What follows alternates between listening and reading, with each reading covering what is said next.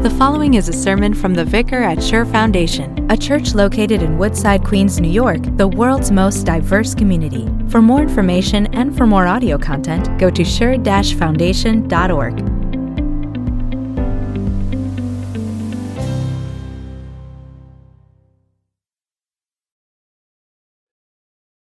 Gracia, misericordia y paz viene de nuestro Dios a ti, en el nombre de nuestro Salvador Jesucristo. Vamos a enfocar, como dijo en el principio de- del culto, vamos a enfocar en qué es ser un pastor y qué, es, qué son las instrucciones que Pedro da a las personas y a los antepasados, los ancianos en la iglesia eh, de empieza en el mundo. Y vamos a ver esto y vamos a ver tres cosas en específico en cómo un pastor puede ayudarte con- cuando estás viviendo aquí como extranjeros en el mundo. En isolación espiritual, en disciplina espiritual y guianza espiritual. Entonces les invito a abrir sus boletines a página 9 para leer es- estos versículos de 1 Pedro capítulo 5, versículos 1 a 4 y a, a las personas en Zoom en el otro lado de la pantalla abren sus Biblias a 1 Pedro capítulo 5. A los ancianos que están entre ustedes, yo que soy anciano como ellos, testigo de los sufrimientos de Cristo y partícipe con ellos de la gloria que se ha de revelar, les ruego esto. Cuiden como pastores el rebaño de Dios, que está a su cargo, no por obligación ni por ambición de dinero, sino con afán de servir, como Dios quiere. No sean tiranos con los que están a su cuidado, sino sean ejemplos para el rebaño. Así cuando aparezca el pastor supremo, ustedes recibirán la inmarcesible corona de gloria. Hermanos y hermanas, esta es la palabra de Dios. Te alabamos, Señor. Mis hermanos y hermanas en Cristo, estoy seguro que nadie olviden sus líderes en su vida. Estoy seguro que les dio como 15, 20 segundos. Puedes recordar y nombrar todos sus maestros que has teni- tenido en, en sus escuelas, en escuela secundaria, escuela primaria, quizás si fuese a universidad, en recordar y contar historias sobre sus fa- favoritos maestros que has tenido en la vida. No olvidamos nuestros líderes. Quizás jugaste en un, equipo de fútbol o en básquetbol o corriendo o algo así y tenían un entrenador súper fuerte, súper amable, súper animando a ti y para su equipo para ganar en la cancha o algo así. Quizás tenía un capitán en este equipo que pueden ayudarles, pueden animarles a ir conqui- conquistar todas las personas en la cancha. No olviden este líder en su vida. Quizás recuerden entrando a una iglesia, eh, tenía una conexión especial con el pastor allá. Y este pastor ayudaba para pensar y pensar en cómo está su vida espiritual y guiar a ti para, para pensar un poco más en las cosas espirituales. Nunca olvidas los líderes que tienes en la vida. La realidad es que este texto es para pastores, es para personas como yo, como un vicario estudiando ser un pastor en el futuro. Estos versículos son para Pastor Borman, son para todos los pastores en la iglesia que tienes. Pero hay tremendo valor para ti para pensar y escuchar estas palabras, porque tú tienes que saber exactamente qué está expectado de un líder espiritual como yo. Y hay tres maneras que vamos a ver eso. Isolación espiritual, disciplina espiritual y guianza espiritual. Y la persona que ha escrito este, esta carta se llama Pedro. Y él es un, es un anciano, es viejo, porque ha visto mucho en la vida. ¿Ha visto las, los sufrimientos de Cristo? Sigue, siguió Cristo, de verdad, discípulo apóstol. Siguió Cristo, conoce algo sobre Cristo y él puede ver en el futuro y también en su tiempo que la cultura está cambiando. La cultura está cambiando, fue amable para cristianos, pero ahora en el horizon, en, el futuro, él puede ver el sufrimiento que todas las personas van a sufrir en el futuro. Y Pedro está enfocado en cómo está el equipo de liderazgo en las iglesias en el mundo. Él está enfocado en cómo está, cómo están las vidas espirituales, personas en posiciones de, de ser líderes espirituales, porque lo que va a pasar en el futuro va a ser fuerte. Y tengan que ser preparados por lo que va a pasar. Y Pedro piensa que, pensa que él puede decir esas cosas porque él está uno de ellos. Él es un anciano, él es una oveja como ellos, pasando tiempo con sus ovejas como un pastor, pero él está pasando tiempo conociendo todo el rebaño de Dios para ayudarles espiritualmente. Es porque estas personas necesitaban esto. Dios les dio un pastor que pueden ayudar con animación y estímulo para cuidar el rebaño cuando necesitan ayuda, incluso cuando piensan que tienen todo resuelto o piensan que pueden, pueden formular opiniones por sí mismo. Una manera que este texto habla a nosotros hoy día es imposiciones de autonomía espiritual o aislación espiritual. Eso básicamente significa que yo puedo corregir o encontrar mi propia manera en el mundo, especialmente cuando está contra la voluntad Dios.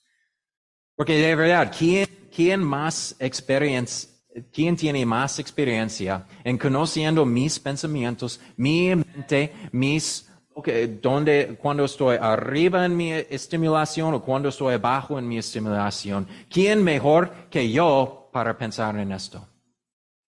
¿Dónde está el, el descubrimiento espiritual que queremos en esta vida mejor que yo? Porque necesito un pastor alguien diciendo tienes que hacer eso, eso, eso, eso, eso, eso, eso, para ganar los cielos. Cuando yo puedo encontrar esto, yo sé exactamente cuando estoy bajo, yo sé exactamente cuando estoy arriba. ¿Quién mejor que yo para pensar en todo esto? Había una vez cuando mi familia estaba en vacaciones en el estado de montaña. Y una de nuestras actividades por esta vacación fue, se llama, no sé si hay una palabra por eso, floating, flotando en un flotante. ¿Has, ¿has hecho esto? Solo Jenny. Entonces tengo que explicar eso a ti. Genial. La, la idea es eso, es súper simple. Es que tenemos un intertubo o un inflable súper grande y ponemos eso en un río sentamos en el río y en el intertubo y se va. Como tres o cuatro horas. Para las personas perezosas es increíble. Porque pueden pensar que yo he logrado mucho en mi vacación, pero en realidad no he hecho nada. No hay responsabilidades, nadie está diciendo que tienes que hacer eso, eso, eso. Solamente sigues el corriente en el río y pueden pensar que has hecho algo. ¿Piensas que algunas veces estamos haciendo nuestras vidas espirituales como así? Como sentando en un intertubo, poniendo nosotros en un corriente en, en el río y esperando para algo, para empujarnos a donde debemos ir. Tratamos nuestras vidas espirituales como, como estamos en un lazy river, en un water park, en un parque de agua. Estamos esperando para algo, para empujarnos de una semana cuando estamos orando y orando y orando, disciplinado en, cuando leemos la Biblia. Pero algunas diferentes semanas no tenemos este empuje, estamos aquí, cerrado. Hagamos nuestras vidas espirituales como así, como un, un lap en la pista de un lazy river. Y hay muchos ejemplos en el Antiguo Testamento de los israelitas y creyentes actuando así. Querían diferentes reyes, líderes, personas que pensaban con ellos, parecen como ellos, para ser sus líderes. Y tienen todas las situaciones que están viendo en los países. Ellos tienen ídolos y parece que están eh, tienen éxito en esta vida. Y nosotros, el pueblo de Dios, estamos caminando en la tierra prometida. Por lo menos en Egipcio, Egipcio teníamos comida, ¿verdad? Sí, ¿verdad? Estamos en esclavitud en Egipto, pero por lo menos teníamos comida y agua, familia. El Antiguo Testamento es lleno de esos ejemplos de personas pensando que ellos sabían la manera para ir en la vida. ¿Sabes por qué ese texto que tenemos hoy día es tan impresionante? Es porque ovejas vagan. ¿Sabes eso sobre ovejas? Son súper estúpidos. De verdad son súper estúpidos. Necesitan, ¿cómo se llama esto? El, staff tiene que ser empujado, disciplinado para ir en una dirección, porque, porque si el cordero o el pastor no hagan esto, van a caminar por aquí, van a caminar por aquí, nunca estrecho, nunca en una manera. Estoy seguro que una oveja se pierden en un lazy river o se pierden en un río, de verdad. Ovejas son estúpidos. Necesitan ser empujados, dirigidos exactamente donde deben caminar y pastorear. Y eso es exactamente que Dios le dio. Dios les dio un pastor. En personas como el, profeta Ezequiel y Isaías, para llamarles a su pecado, para ver su pecado, pero también para llamarles a regresar a los mandamientos la gloria de su Dios.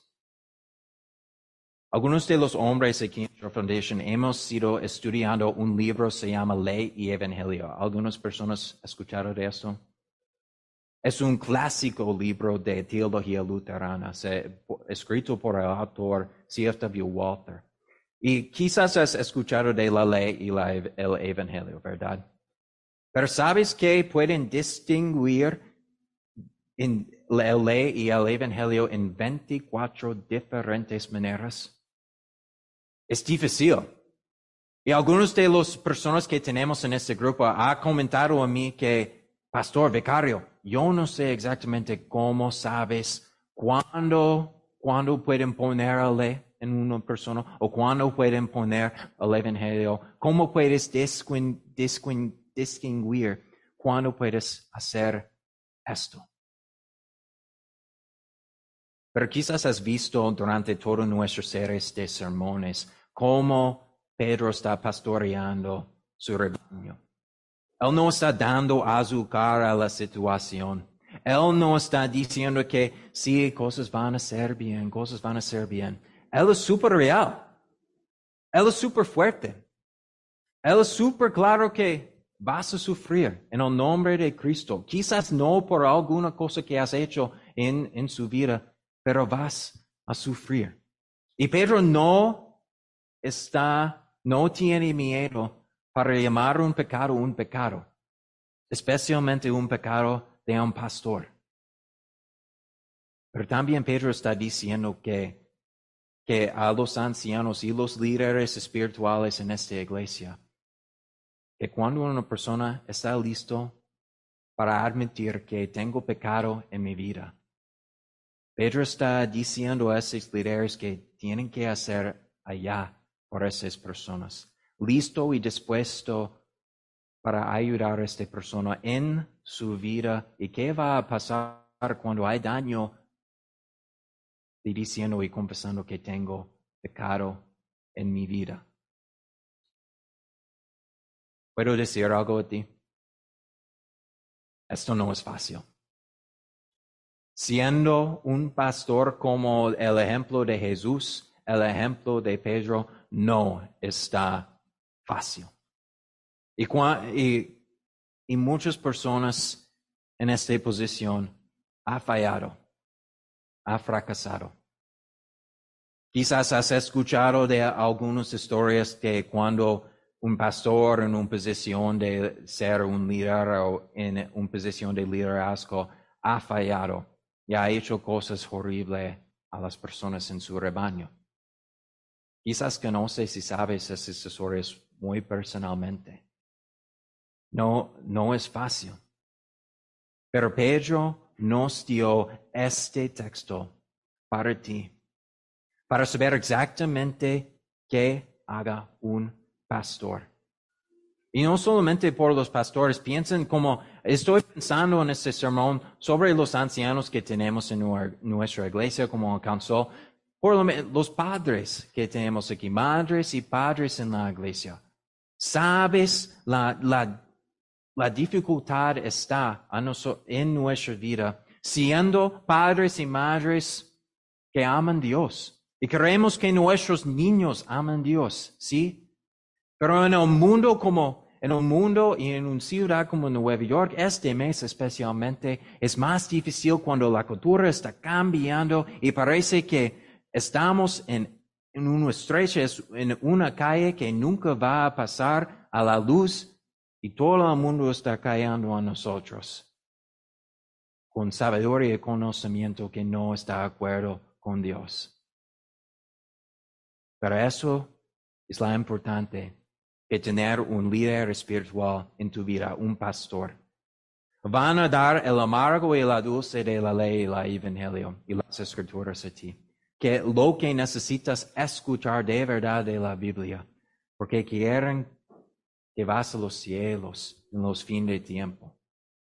Disciplina es difícil, pero disciplina espiritual es súper necesario. No hay ningún médico que va a, permitir su paciencia o las personas que vienen a su oficina para escritar sus prescripciones para sí mismo, ¿verdad? Un médico da exactamente lo que necesita. Es difícil tener disciplina, pero es súper necesario. Debo confesar algo más a ti esta mañana. Eso no está mi primer primera vez luchando con este texto. Yo voy a un seminario donde estoy estudiando ser un pastor y tenemos la oportunidad para dar un capilla.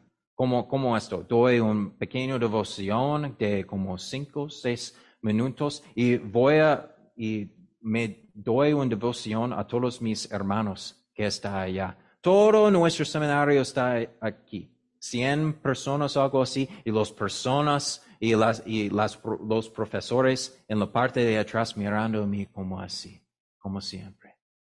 Y tengo, tuvo que predicar en este texto. Entonces yo, joven yo, yo estaba aquí en el púlpito, profesores mirando a mí como así. Yo estaba predicando cómo puede ser, cómo, puede ser un pastor como Pedro a, a personas que quieren ser pastores y a profesores que tenían experiencia de 40 años.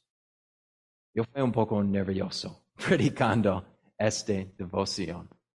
Y también estoy pensando en, mi familia. Estoy bendecido para, para, tener una familia que tiene muchos pastores como mis tíos y, y mi padre y diferentes maestros en, en escuelas privadas que hablan y enseñan las escrituras a los niños. Y cuando leo las cualificaciones que hay para ser un pastor en 1 Timoteo y en Tito, algunas veces me siento súper humillado. Y las palabras allá siempre están desalentado y siempre preciosa para mí. Y un joven como yo, un vicario, yo tengo que preguntar y pensar en alta voz que estoy dispuesto o que estoy cualificado a ser un pastor bajo el pastor supremo en los cielos, no haciendo como leemos, no seando un tirano, no haciendo cosas por obligación o por, por ambición de dinero. Yo tengo que preguntar en alta voz que estoy listo o si estoy cualificado ser un pastor abajo de Cristo en su iglesia, cuidando su rebaño. Entonces Dios me dio un pastor. Un pastor muchísimo más mejor que todos los pastores que han tenido en su vida. Me dio un consejero maravilloso que sabe todas mis faltas, sabe todas mis, mis tentaciones, sabe todos mis pensamientos malos y buenas, pero todavía me ama. Dios me dio un pastor, un salvador, que pone su, uh, su brazo alrededor de mí. Él está viendo toda la situación que tenemos en nuestras vidas, en nuestros apartamentos, con nuestra familia en Nueva York. Y él me decía que, Decario, no pueden derrotar mí y no van a derrotar ti. Porque yo he conquistado, yo he conquistado todo el mundo. Porque Dios envió su Hijo al mundo y que todas las personas que creen en este, este Hijo serán salvos. Nuestra victoria es seguro, nuestra victoria es cierto. Y todo yo puedo hacer como un pastor es guiarte a los pastos verdes que tenemos en la Biblia, en las escrituras, en la palabra y sacramento que tenemos. Solamente puedo guiarte a los pastos verdes que tenemos en la palabra de Dios, en nuestra vivienda y resucitado Cristo Jesús, nuestro Salvador. Yo sé muy bien que alguna vez, quizás no, no hoy día, pero quizás alguna vez en mi vida, que será un niño sentando en mi iglesia, vio a mí, y él va a decir en su mente, yo quiero predicar y confesar Cristo como ese vicario, como ese pastor. Yo quiero este audaz, yo quiero esta confianza que Él tiene en su Salvador. Nadie olvida sus líderes en la vida, maestros, capitanes, entrenadores, pastores en la iglesia. Pero cuando el pastor supremo aparezca, vas a olvidar todos los nombres de estas personas. Porque por primera vez vas a ver Jesús, quien te sabe, quien te conoce, que te va a llamarte por su nombre. Ha sido esperando por el momento que pueden venir a los cielos y al reino de Dios.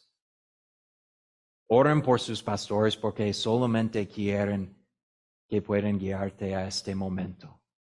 Cuando ves Jesús por primera vez en los cielos, pueden tener esta corona de gloria esperado por ti. Amén. Nos podemos